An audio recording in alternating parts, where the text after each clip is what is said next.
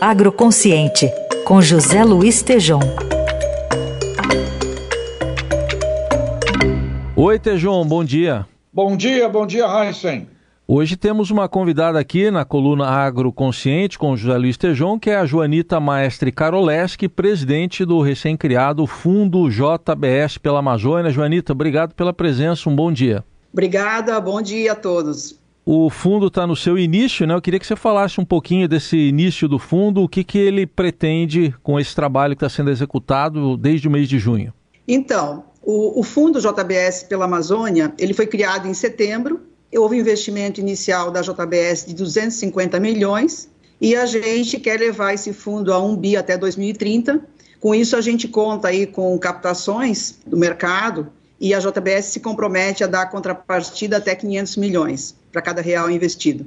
Esse fundo foi constituído, é uma organização sem fins lucrativos, ele vai trabalhar além da cadeia da JBS e nós criamos uma governança bastante transparente. Né? Eu acho que é importante citar isso. Nós temos um conselho de administração independente, um conselho fiscal, mas temos um conselho consultivo que é formado de diversas personalidades aí do país que conhecem muito da Amazônia e um comitê técnico que nos ajuda a selecionar projetos. O nosso foco está em três pilares. Temos um pilar de restauro e conservação, um pilar de desenvolvimento de comunidades e da bioeconomia e um pilar de ciência e tecnologia.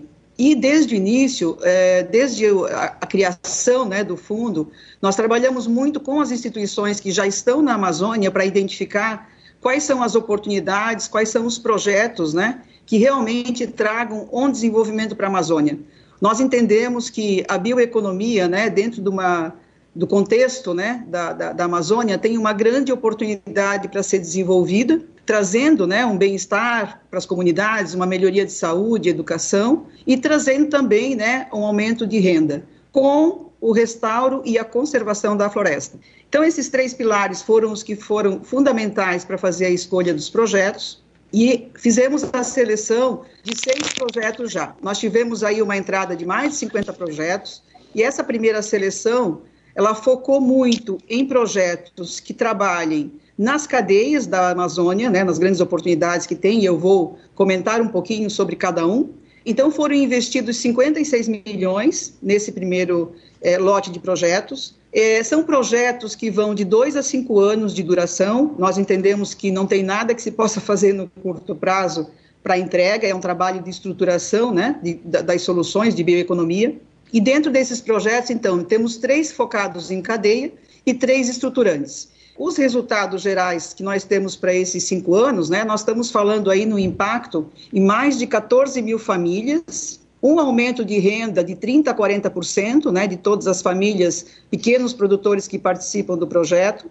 Também temos aí um aumento de produtividade das cadeias, temos mais de 1,4 milhões de redução de toneladas de emissão de carbono, mais de 75 mil hectares, né, que a gente quer cobrir aí principalmente com manejo sustentável, entre outros resultados realmente que a gente está colocando. A gente sempre está olhando sobre três aspectos para entregar resultados no projeto, né, impacto social, impacto ambiental e impacto econômico. Dos projetos, a gente tem aí três projetos, então, um focado na cadeia do açaí, que trabalha no Amapá, com comunidades, então tem desde cooperativas até associações e comunidades locais, e queremos construir aí uma biofábrica né, de açaí, conectando a demanda do mercado com a produção, tudo de forma sustentável. Também nesse projeto estamos ampliando aí escolas famílias para poder levar educação e profissionalização para essas comunidades. O segundo projeto é um projeto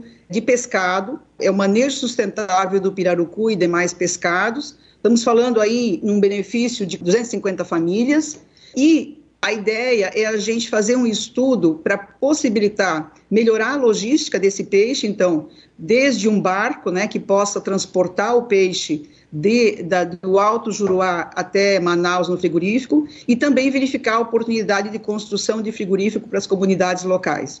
Esse projeto visa aumentar a renda do produtor, né, do pequeno produtor, visa também a inclusão de mulheres no mercado de trabalho e educação. E o terceiro projeto de cadeias é um projeto de é, sistemas agroflorestais, que é a questão integração cacau, pecuária e floresta. Esse projeto, a gente está falando aí de mais de 1.500 famílias, está na região da Transamazônica, né, que a gente acompanha aí no mercado, né, as informações todas que vêm, é a região de maior desmatamento, né, onde tem os municípios de maior desmatamento da Amazônia, e queremos cobrir com isso 75 mil hectares né, de manejo, onde teria plantio de cacau, a questão de pecuária com manejo sustentável e com intensificação de pastagens e a recuperação de florestas.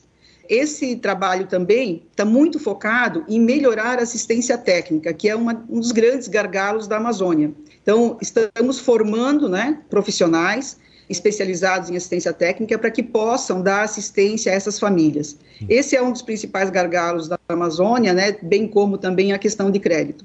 E falando um pouquinho dos projetos estruturantes, a gente está com um projeto de é, agentes de crédito. A gente entende que o pequeno produtor hoje não consegue acessar esse crédito facilmente, né?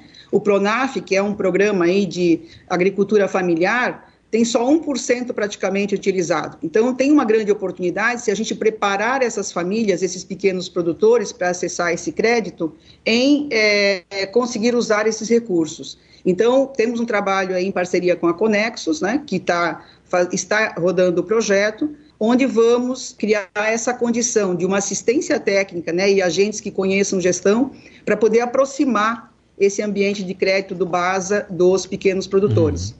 Muito bom.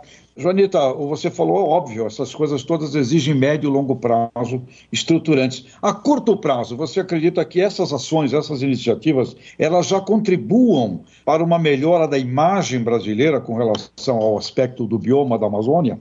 Sim, a gente entende, né? Esse projeto, quando a gente fala dois a cinco anos, na verdade, é, o início já aconteceu, eu acho que a própria divulgação, né, e nós estamos trabalhando muito próximo das comunidades, gera um ambiente positivo para atrair investimentos, né, e também levar uma imagem de que todo esse desenvolvimento e todo esse trabalho sendo feito não só pelo Fundo JBS pela Amazônia, mas por várias outras, por várias outras instituições, né, tendem a criar um ambiente favorável, né? E tem uma oportunidade, né, Tejon, é, enorme, porque a gente está falando aí que hoje, dessa economia da floresta, o Brasil participa com 0,17%, né? Num volume aí que seria de 200 bilhões de dólares. Tem um estudo feito pelo professor Salo Kozlowski, que é bastante interessante, desenhando justamente as oportunidades, né, em termos de bioeconomia, biodiversidade, de como levar esse desenvolvimento sustentável. Então, eu acredito que já na divulgação, já na, na, entrada desses projetos, realmente, a gente tem uma oportunidade muito grande de promover o engajamento até maior.